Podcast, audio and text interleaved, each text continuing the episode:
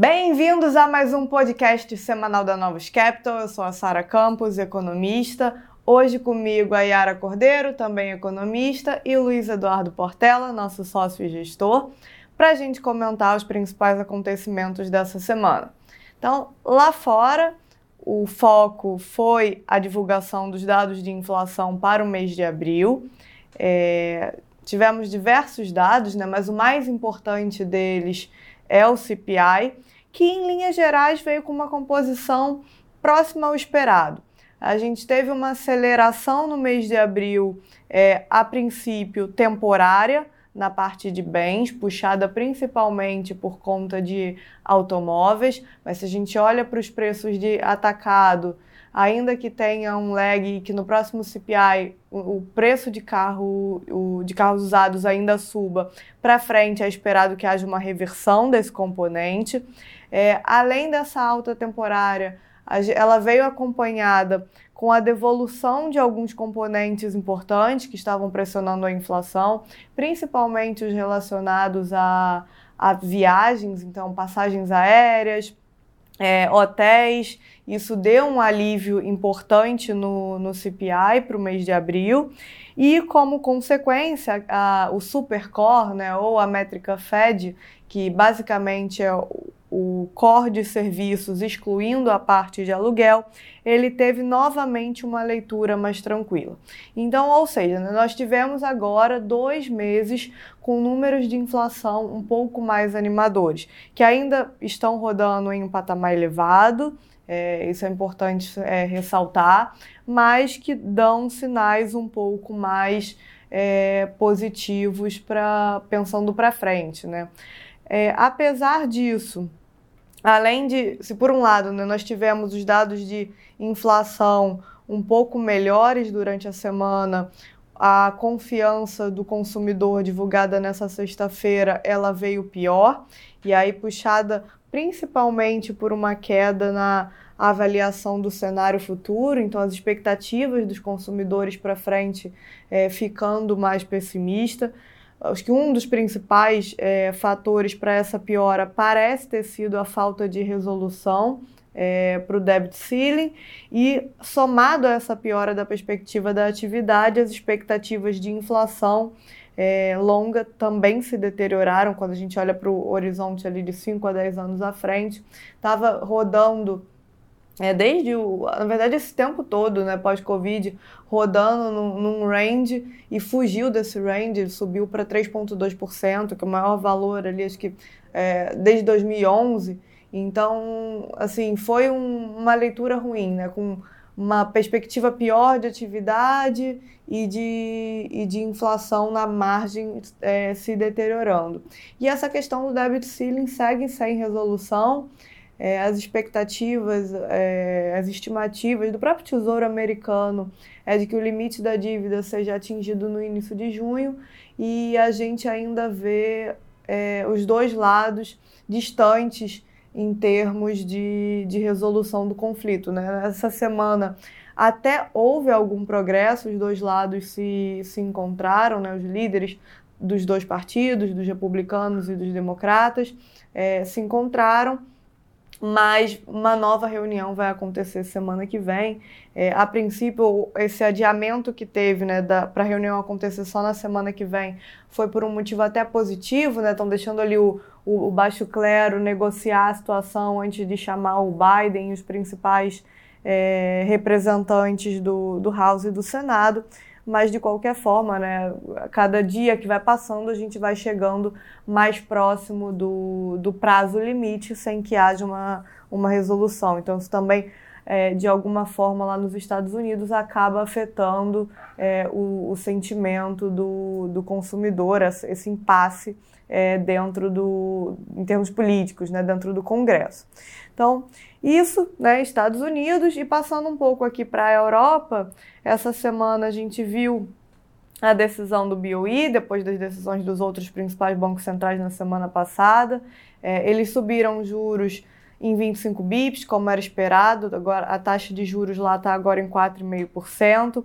É, fizeram revisões significativas de crescimento e inflação, e o comitê continuou avaliando que é, os riscos em torno dessas projeções elas são altistas, eles mantiveram o guidance é, inalterado, né, deixando a, a porta aberta para novas altas no futuro. E o que a gente tem visto, né, de forma geral, se a gente pensa é, nos bancos centrais é, ao redor do mundo, é essa, essa liberdade, né? deixar a porta aberta para frente. A gente fala do BOE, mas a gente também teve é, nessa semana a divulgação de fontes da ECB falando da possibilidade que eles tenham que é, subir juros já além do, da reunião de julho, né? que era a reunião que até então parecia ser a última é, para o ECB, e já se começa a falar em que eles continuem subindo o juro é, no verão ou, ou além do, do, verão europeu. Então, os bancos centrais, apesar de tudo, é, se mantendo cautelosos, principalmente porque essa é, tem uma parte da desinflação que a gente sabe que vem mais fácil, mas o retorno para a meta já é um, um, passo mais, mais difícil, né, Portela? É, e, e tudo isso né, deixou o mercado internacional assim, bem, bem estável. Né? As bolsas americanas, né, S&P500 fechou a semana aí com menos 0,30, só o Nasdaq subiu um pouquinho, 0,60, a própria curva de juros nos Estados Unidos né, abriu um pouco né, na margem né, de, de 2 a, é, a 5 bips, né, pouco movimento aí no, nos Estados Unidos. Né, a gente teve a notícia positiva de um CPI que não assustou, né, porque tinha uma expectativa que ele pudesse surpreender para cima, né, de algumas pressões que ajudaram a conter nos últimos meses fossem voltar, mas acabou que até o core, que o Fed está tá de olho, né, veio melhor que esperado. É, e o lado negativo, como a Sara falou, é o Michigan de hoje, né, que trouxe a preocupação aí de, de expectativa para frente, o ceiling está mexendo aí com, né, com a expectativa do, é, do consumidor e o mercado também está tá de olho aí nos enrolar é, é, dessa, dessa discussão no Congresso. Né? Todo ano né, é, é, assim, é, acho que vai ser muito vergonhoso se caminhar para um default técnico, ainda mais nesse momento geopolítico complicado né, entre esses eixos, né, China, Arábia Saudita, Rússia, né, fazendo lobby para não usarem mais o dólar, né, diminuindo as compras de treasuries, os Estados Unidos né, fizer um default técnico, você vai acentuar esse, esse movimento global. Né? Então a gente espera que em algum momento eles vão chegar no acordo, faz parte da negociação do Congresso, né, os republicanos vão querer alguma coisa em troca, é, e assim que o Congresso é, é, é funciona. Tá? É, do lado né, negativo de movimento na semana, foi uma semana de dólar muito forte, né? Então acho que depois de meses de dólar fraco, né, a gente teve, vê, o euro perdeu 1,5 na semana, né, o GBP também, o CAD 1,30, moeda da, da Austrália 1,5, um pouquinho influenciado também é, pelos dados de crédito na China que vieram mais fracos essa semana. Até a bolsa de IEM, né, que tem muita China, terminou em queda de 2% é, é, na semana. Então na margem a gente teve né? Acho que parece que o efeito da reabertura da China está ficando para trás, né? a China começando a decepcionar na margem é, nos números, né? mercado atento aí ao, ao, ao debt ceiling né? e vão ficar bem de olho nos próximos números de atividade né? e, e, e de inflação é, daqui para frente. É do lado positivo, esteve o Brasil, né? de uma semana de uma performance né, muito boa. O Bovespa subiu 3%, a WZ 3,60, né, então o dólar ele valorizou 0,60, fechando aí bem próximo a 4,90, né, então está quase rompendo esse patamar para baixo. Né, o peso mexicano também ajudou no movimento, valorizou 1% na semana. Né, então a gente teve os componentes que ajudaram o Brasil a seguir nessa toada mais otimista. Né? Um que foi ontem, né, a Petrobras anunciou um pagamento de dividendos expressivo. Então, toda aquela conversa de que a Petro ia pagar mais dividendos, né, na prática não está sendo essa. Então, a Petro subiu aí 9% na semana né, e ajudou aí a perspectiva fiscal né, do Brasil. Né, então, você pega a curva longa de juros é, né, fechou mais essa semana, janeiro 29 fechou 23 bips, é, posição de, de né, você teve um flattening da curva aí muito, muito forte, né, a gente voltou com uma curva negativa, né, está é, devolvendo tudo que, que abriu nos, nos últimos meses. A gente teve também mais um recuo na margem com indicação é, é, dos diretores de, do Banco Central. Então a gente teve o Ailton de Aquino Santos, servidor de carreira do Banco Central há 25 anos. Ele era auditor-chefe, foi promovido aí para diretoria de fiscalização, que é uma diretoria histórica de carreira do BC. Né? E esse nome é um nome muito respeitado lá dentro, que estava ali para poder assumir, então foi positivo, recuaram em relação aos últimos números, nomes que estavam circulando. E o Galípolo ficou a sensação que foi ali um no meio do caminho de um nome que está tendo uma articulação boa com o Roberto Campos Neto, é um cara de confiança do Haddad, mesmo não sendo um nome técnico né, para essa diretoria de política monetária, que tem que entender ali né, o funcionamento do mercado, da mesa de operações, é importante. É, mas a gente está aí numa toada aí de notícias mais positivas para o Brasil na margem. Né? Então, além disso, é, teve né, os noticiários de, de arcabouço mais positivo, né? teve ata, né? né, Yara? Fala um pouquinho. É, acho que começar aqui pela ata, né, que foi divulgada na terça-feira.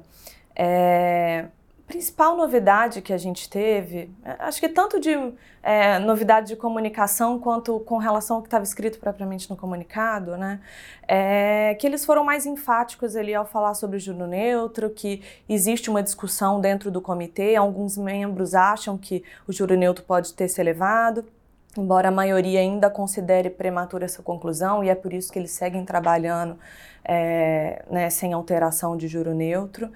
Mas, e obviamente isso está bastante ligado é, a um receio que existe de um aumento de política para fiscal, eles deixam isso claro no texto, então isso é algo que eles estão de olho. Mas, grosso modo, é, a mensagem segue sendo a mesma. E aí, isso, né, assim, a desinflação dos núcleos está mais lenta, e acho que a, acaba que o número de hoje de, de IPCA que foi divulgado de manhã veio nessa toada, corrobora essa percepção. A gente é, teve um número qualitativamente um pouco pior ali por causa de núcleos, especialmente de serviço, um pouco mais pressionados. E ainda que isso não mude a perspectiva de médio prazo, e ainda que o número de inflação cheia, a tendência no curto prazo tenha sido de revisões para baixo, isso é mais puxado por alimentos e tal. Então, isso requer, por parte do Banco Central, maior serenidade, maior paciência. E eles deixam claro que eles vão seguir com essa estratégia estratégia. E aí eles, obviamente, né, fazendo até uma sinalização ali para o governo, falam que a apresentação do arcabouço fiscal reduziu os riscos da economia, é, mas ainda, e eles são bem didáticos nisso, falam que é preciso esperar é, os efeitos sobre as expectativas de inflação, principalmente. Né? Não existe um timing certo de quando isso vai se traduzir num corte de juros, acalmem os ânimos. Então, para isso a gente precisa que o Fox comece a cair e vai ser muito importante o CMN virar logo essa página, antecipar o CMN, né, como fala, é, para ver se a meta vai ficar estável mesmo, vocês vão querer né, mudar a meta, então isso vai ser muito importante aí para o próximo Copom. Exato, acho que assim, eles deixam bem claro, a mensagem deles é bem clara, né, é, a atividade segue em linha com o que eles estavam esperando, está desacelerando, mas segue em linha. Crédito igualmente. O foco tá no fiscal, no parafiscal, se vai ter mudança de meta de inflação, seja, no, seja antecipando ou não o CMN. Né? É, então, acho que essa é a mensagem principal da ata.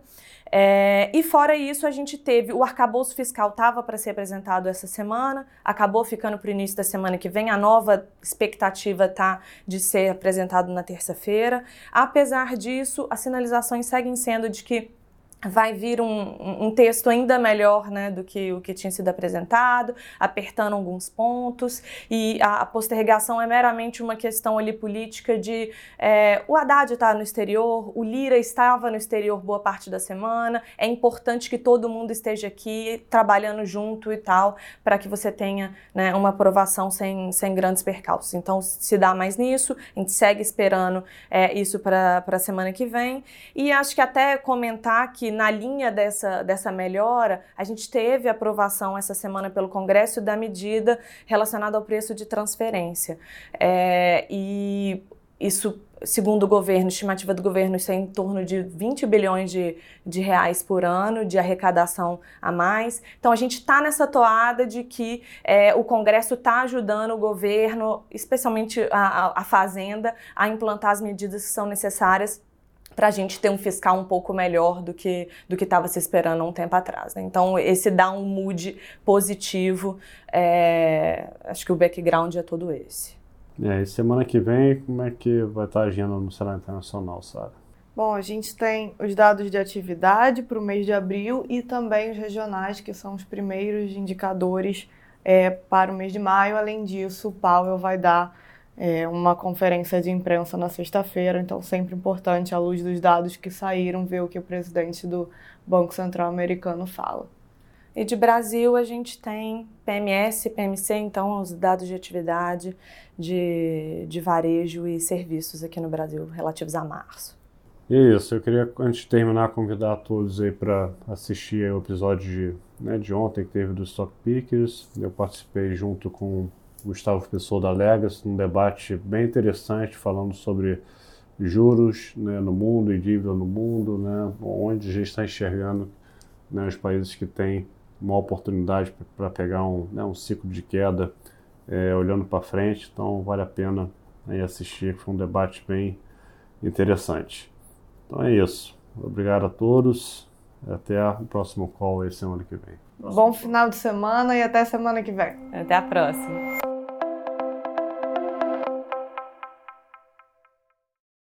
A Novos Capital, gestora de recursos limitada, não comercializa nem distribui cotas de fundos de investimento ou qualquer outro ativo financeiro. Este podcast não constitui uma oferta de serviço pela Novos e tem caráter meramente informativo.